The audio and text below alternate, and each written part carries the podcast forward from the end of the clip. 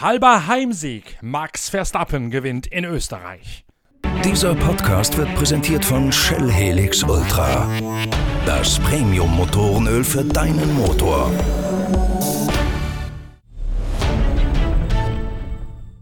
Das Spektakel von Spielberg ist immer auch ein Festspiel in Oranje. Der große Preis von Österreich lockt traditionell jede Menge Niederländer über die Alpen in die Steiermark. Auch in diesem Jahr bebte eine ganze Tribüne im typischen niederländischen Orange aus dem Land der Tulpen. Die Max Verstappen-Fans sind Sonntag voll auf ihre Kosten gekommen. Der 21-jährige Niederländer gewinnt in Spielberg seinen ersten Grand Prix der Saison und das nach einem fürwahr atemberaubenden Rennen. Beim Start macht noch die Anti Anti-Stall, also die Anti-Abwürge-Software, Max Verstappen einen Strich durch die Rechnung. Verstappen fällt im Red Bull bis auf die siebte Position zurück, doch von dort aus kämpft er sich in furioser Manier wieder an die Spitze. Ganz kurz vor Schluss kassiert er den führenden Charles Leclerc im Ferrari in einem Manöver, das in der momentan vom Strafenhagel geprägten Formel 1 gleich wieder für Unruhe gesorgt hat. Verstappen taucht innen ein, bremst Leclerc er mustergültig aus. Der mag nicht nachgeben, schert aus in die asphaltierte Auslaufzone, will zurück auf die Strecke. Dabei berühren einander der Red Bull und der Ferrari. Und Ferrari, noch gepeinigt und ganz offensichtlich nachtragend von der Strafe gegen Sebastian Vettel aus Montreal, protestiert und lamentiert, möchte jetzt, dass Max Verstappen eine Strafe ausfasst. Die Sportkommissare beraten danach auch stundenlang, doch dieses Mal siegt der gesunde Menschenverstand und das Einfühlungsvermögen. Keine Strafe für Max Verstappen Verstappen. Der Niederländer darf beim Heimspiel von Red Bull Racing in der Steiermark den Sieg behalten. Charles Leclerc wird Zweiter. Valtteri Bottas im Mercedes kommt vor Sebastian Vettel auf Rang 4 ins Ziel. Und damit geht die Tour der Leiden für Vettel gleich einmal weiter. Der Ferrari bei diesem Rennen schneller als sonst bei den letzten krisengeplagten Auftritten. Doch davon kann nur Charles Leclerc profitieren und einmal mehr nicht Sebastian Vettel. Das Team verhunzt bei einem Reifen Reifenwechsel, die Abläufe. Vettel verliert viel Zeit und ist zwischendurch sogar nur Fünfter. Er geht dann noch an Lewis Hamilton vorbei, der seinerseits einen Nasenwechsel in nur elf Sekunden hinnehmen muss. Doch all das ist nur Schadensbegrenzung, sowohl für den alten und neuen Tabellenführer Hamilton als auch für den weiterhin leidenden Sebastian Vettel.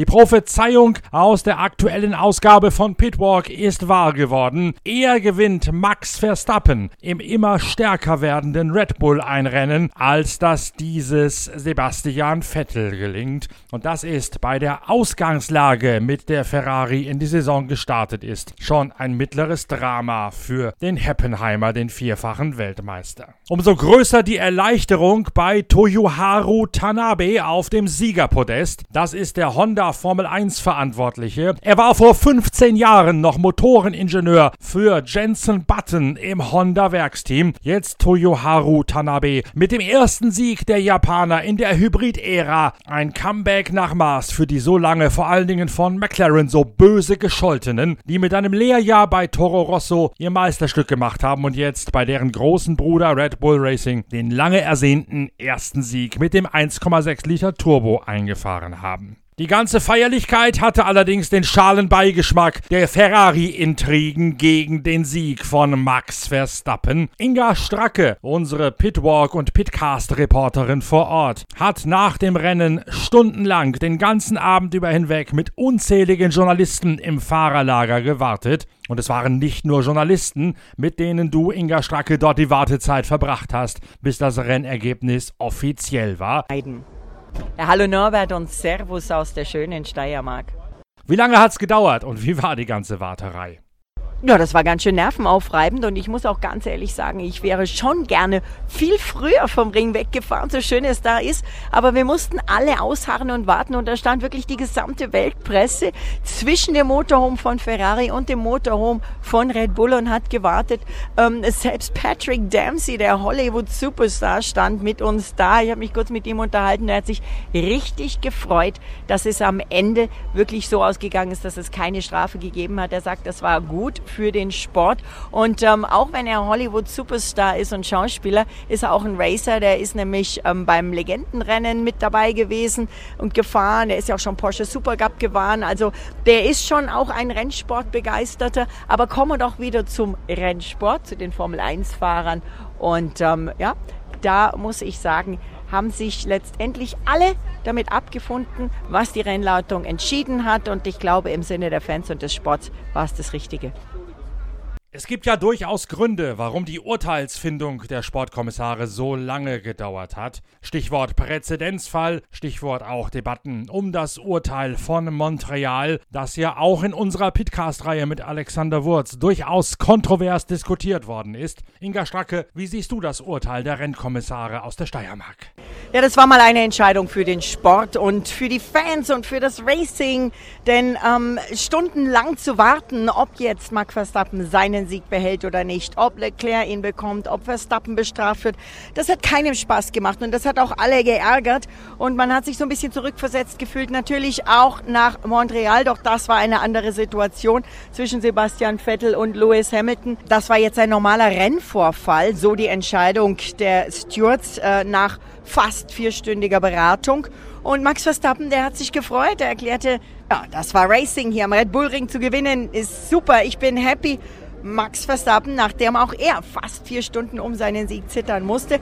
Danach twitterte er, danke Red Bull und Honda. Der 21-Jährige jubelte weiter, danke an die Fans, meine Orange Army, meine orangene Armee. Und das bezog sich auf die Zehntausenden Niederländer, die rund um die Strecke schon vor der Zieldurchfahrt kaum noch auf ihren Plätzen bleiben konnten, die ihn gefeiert hatten, gejubelt hatten und natürlich auch happy sind, dass ihr Hero, ihr Max, seinen ersten Saisonsieg behalten kann. Es ist außerdem übrigens der erste Sieg für Honda mit Red Bull. Also jede Menge zu feiern.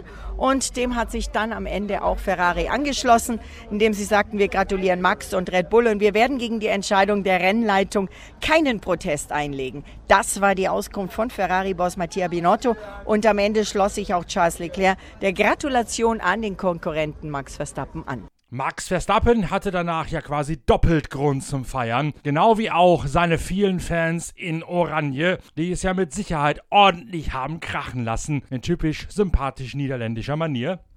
Ja, natürlich, da waren alle in Feierlaune. Allerdings musste Max Verstappen mit seinem Vater Jos ganz, ganz schnell nach der Entscheidung der Rennleitung weg in den Hubschrauber und zum Flieger. Aber übrigens, die beiden, der Max und der Charles Leclerc, das ist die jüngste Fahrerpaarung auf Platz 1 und 2 auf dem Podium der Geschichte der Formel 1. Es war tolle Rennaction, es war ein packendes Rennen mit tollen Duellen und die Zehntausenden, genauer gesagt über 200.000 Fans, die am Wochenende am Red Bull waren, die haben sich freuen können, denn endlich war die Formel 1 wieder spannend keine Spur von Formel gehen. Es hat auch eine tolle Aufholjagd von Sebastian Vettel gegeben, der nach technischen Problemen in der Qualifikation nur als Neunter gestartet war, sich dann auf Platz vier vorgekämpft hatte und das Podium nur ganz knapp verpasst hat. Und dabei hatte Vettel ja auch noch Pech, denn beim Boxenstopp gab es Funkprobleme zwischen Team und Mechaniker. Die Reifen kamen zu spät, er hat Zeit verloren und musste sich dann wieder vorkämpfen. Charles Leclerc hatte die Pole Position und führte bis eine Runde vor Schluss. Sebastian Vettel schrammt auch nur knapp am Podium vorbei. Ist das jetzt die Wende für die so gebeutelte Scuderia Ferrari? Ja, Ferrari war stark, Vettel war auch stark an diesem Wochenende und Mercedes-Boss Toto Wolf, der gab zu, die Hitze ist ein Problem für Mercedes. Ja, Sebastian Vettel scheint es im Warmen dagegen mit im Ferrari zu gefallen. Er hatte sogar noch mal Zeit, mir kurz ein Exklusivinterview zu geben und da hat er mir verraten, er ist eigentlich schon sehr zufrieden. Natürlich war das Problem in der Qualifikation alles andere als optimal. Hätte er weiter vorne starten können, dann wäre er auch sicher noch weiter vorne angekommen. Aber das Rennen hat ihm Spaß gemacht, das Kämpfen hat ihm Spaß gemacht und er sagt, er freut sich auf Silverstone. Ob es da heiß ist, das weiß er nicht, das weiß keiner. Aber er sagt so mit einem Grinsen, Silverstone, das ist die Vorbereitung auf Hockenheim und auf den Deutschland Grand Prix, seinen Heim Grand Prix, auf den freut er sich richtig. Toto Wolf und vor allen Dingen Sebastian Vettel haben es angesprochen. Jetzt kommen zwei Highlights im Formel 1 Kalender. Zunächst Silverstone und danach der große Preis von Deutschland in Hockenheim. In diesem Sinne geht es weiter mit der Formel 1 nach Silverstone in zwei Wochen und danach am letzten Juli-Wochenende der Deutschland Grand Prix am Hockenheimring. Und ich freue mich drauf. Das ist immer ein ganz besonderes Rennen. Ich glaube, es gibt noch ein paar Tickets und da lohnt sich auf jeden Fall hinzukommen. Ein ähm, weißer Fleck auf Vettels Siegerliste und das möchte er unbedingt ändern.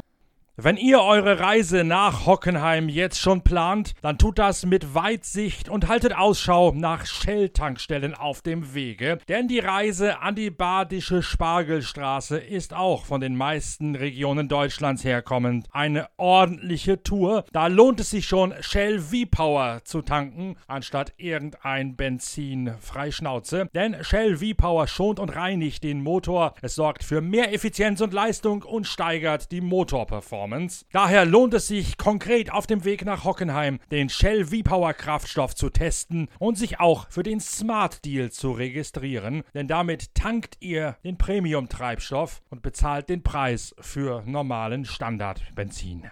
Wir hören uns bereits am morgigen Dienstag weiter mit dem nächsten Pitcast, in dem wir dann sämtliche Geschehnisse aus den anderen großen Rennen des vergangenen Wochenendes aufarbeiten werden. Bis dahin gute Fahrt mit Shell V-Power und danke fürs Reinhören, euer Norbert Ockenger.